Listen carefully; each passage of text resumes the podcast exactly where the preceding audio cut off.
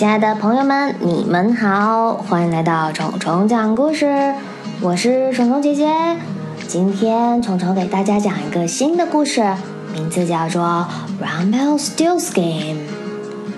他呢，在西方是一个很有名的角色，最大的特点就是狡猾、奸诈、奇丑无比。我们叫他侏儒妖。这个角色后来我们在电影《怪物史莱克》里面也有见过，Rumpelstiltskin。今天我给大家先讲第一章，Chapter One。In the far off times, there lived a poor miller and his daughter Lily. Lily was kind and clever and good, but the miller was a show-off who liked to tell tall tales. 很久很久以前啊，这里住着一个 miller。miller 就是磨坊工人 miller。他的女儿呢，名字叫做 Lily。Lily 是个怎样的人呢？Lily was kind and clever and good。很好的一个女孩，但是这个 Miller 这个父亲 是一个呃 show off，一个很爱炫耀的人，a show off。他喜欢讲大话，讲那些听起来很荒诞的事情。The miller was a show off who liked to tell tall tales。朋友们，Do you have any friend who likes to tell tall tales？ 有没有喜欢讲大话的一些朋友呢？好，我们接着往下。Lily was in love with a prince, but was too poor to be his wife. So the miller went to the king and boasted about his daughter. She can spin straw into pure gold, he said. 莉莉跟王子相爱了。 Lily was in love with a prince，可是他们不能在一起，为什么呢？Because Lily was too poor to be his wife，因为他们家太穷啦。可他父亲才不在意这些差别呢，蹭蹭蹭的跑到国王面前去吹大牛。他说：“She can spin straw into pure gold。” Straw 就是稻草，Gold 黄金。这个磨坊工人吹牛说，他的女儿能把稻草给织成纯金的线。你觉得国王会信吗？The king was delighted and summoned Lily to the castle. There, he took her to a turret and showed her a bale of straw. Spin it into gold by morning, and you may marry my son, he said. Then he locked the door. The king was delighted. 国王可高兴了，他让人把莉莉招进了宫。哦，不，应该是城堡 （castle）。Then he took her to a turret and showed her a bed of straw.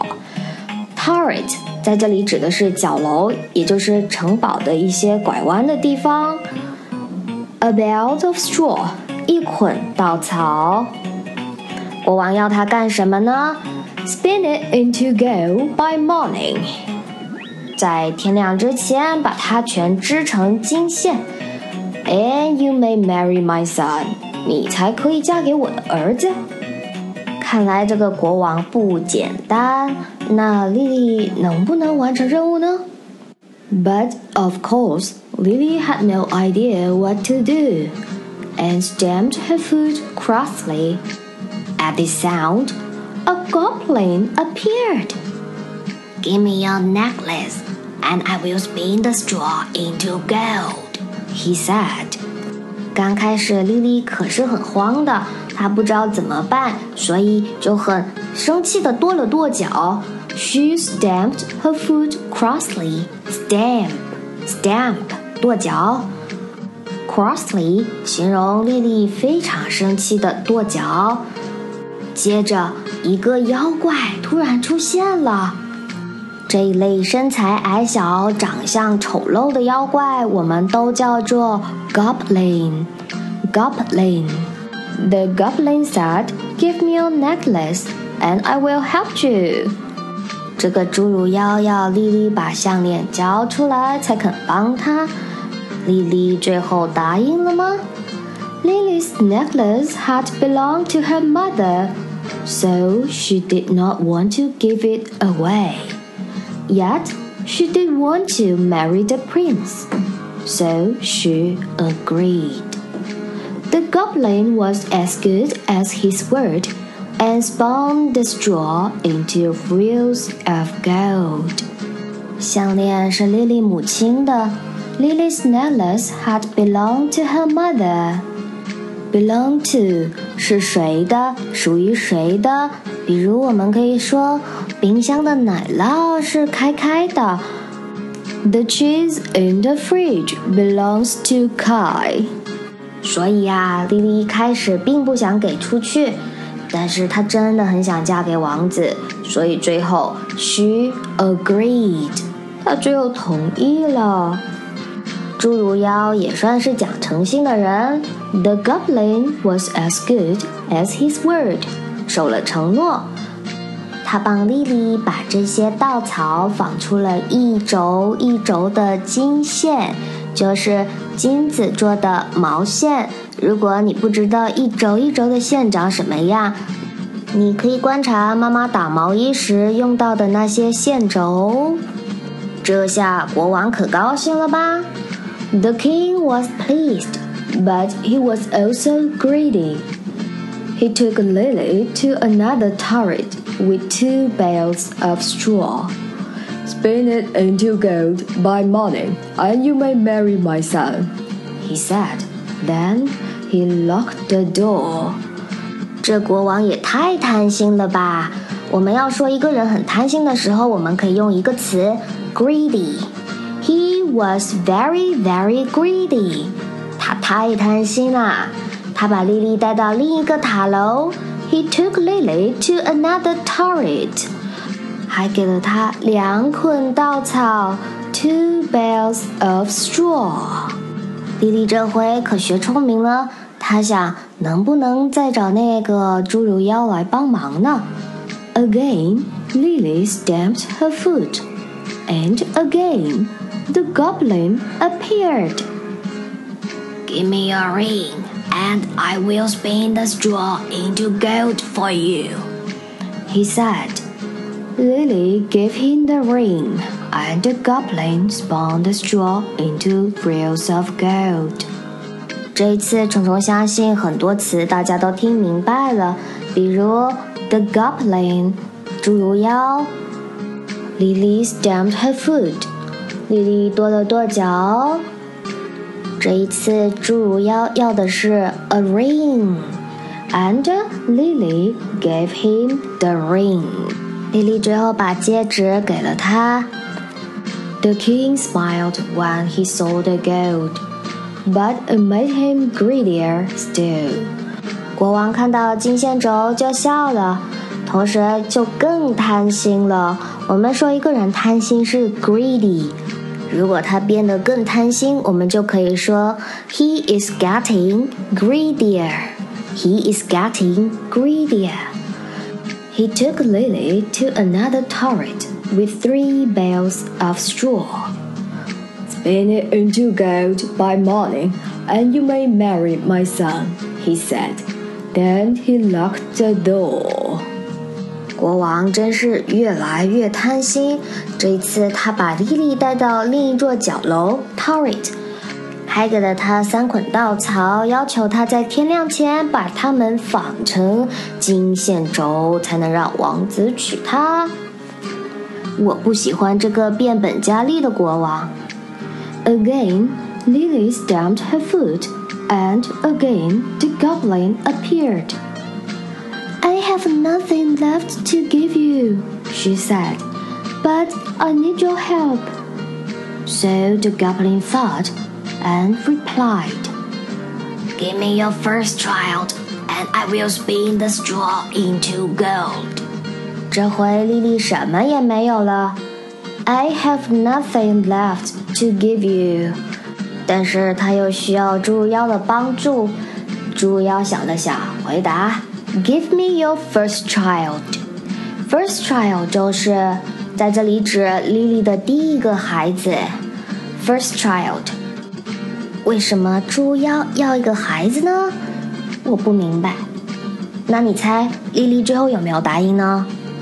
Lily, who did not much care for babies, agreed, and the goblin spun the straw into reels of gold.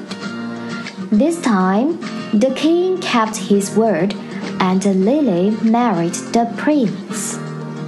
那时的莉莉不是很喜欢孩子，Lily did not much care for babies，所以她答应了。这一次，国王也守了诺言。This time, the king kept his word, and Lily married the prince. 这一章我们就先讲到这里。现在先来复习一下，Rumpelstiltskin 是一个妖怪的名字，一般长得很矮小，很丑。Miller 磨坊工人，Miller，Tall Tales 吹牛不打草稿的话，荒诞的话。Lily was too poor to be his wife。莉莉太穷了，所以不能当他的妻子。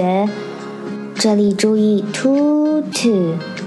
比如，我们可以说 ，He was too poor to have a TV。他太穷了，所以买不起电视。He was too poor to have a TV。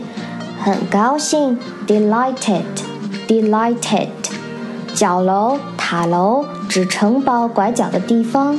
Turret，turret。A bale of straw，一捆稻草。Two bales of straw，两捆稻草。 黄金，金子。Gold，纯金。Pure gold，pure gold。莉莉很生气的跺脚。Lily stamped her foot crossly. Stamp，跺脚。Crossly，很生气的。Crossly。Goblin，我们指那种很矮小、长相丑陋的妖怪。刚才前面我们说，Rumpelstiltskin 是这个妖怪的名字。Give me your necklace，necklace 项链。Give me your ring，ring 戒指。Give me your first child，给我你第一个孩子。First child，我没有什么剩下的能给你啦。I have nothing left to give you。 I have nothing left to give you。好了，这就是今天所有的内容。你们说，从此王子和公主就能幸福的生活在一起了吗？嗯，我也不知道。那么不要走开，下期虫虫继续讲侏儒妖的故事。听得懂，用得上，有进步，这就是虫虫讲故事。喜欢虫虫的节目，可以订阅虫虫的微信公众号“虫虫讲故事”。虫是毛毛虫的虫。你们对我最大的支持，就是把我的节目分享给更多的朋友。好喽，今天就是这样，谢谢大家收听，我们下期再见。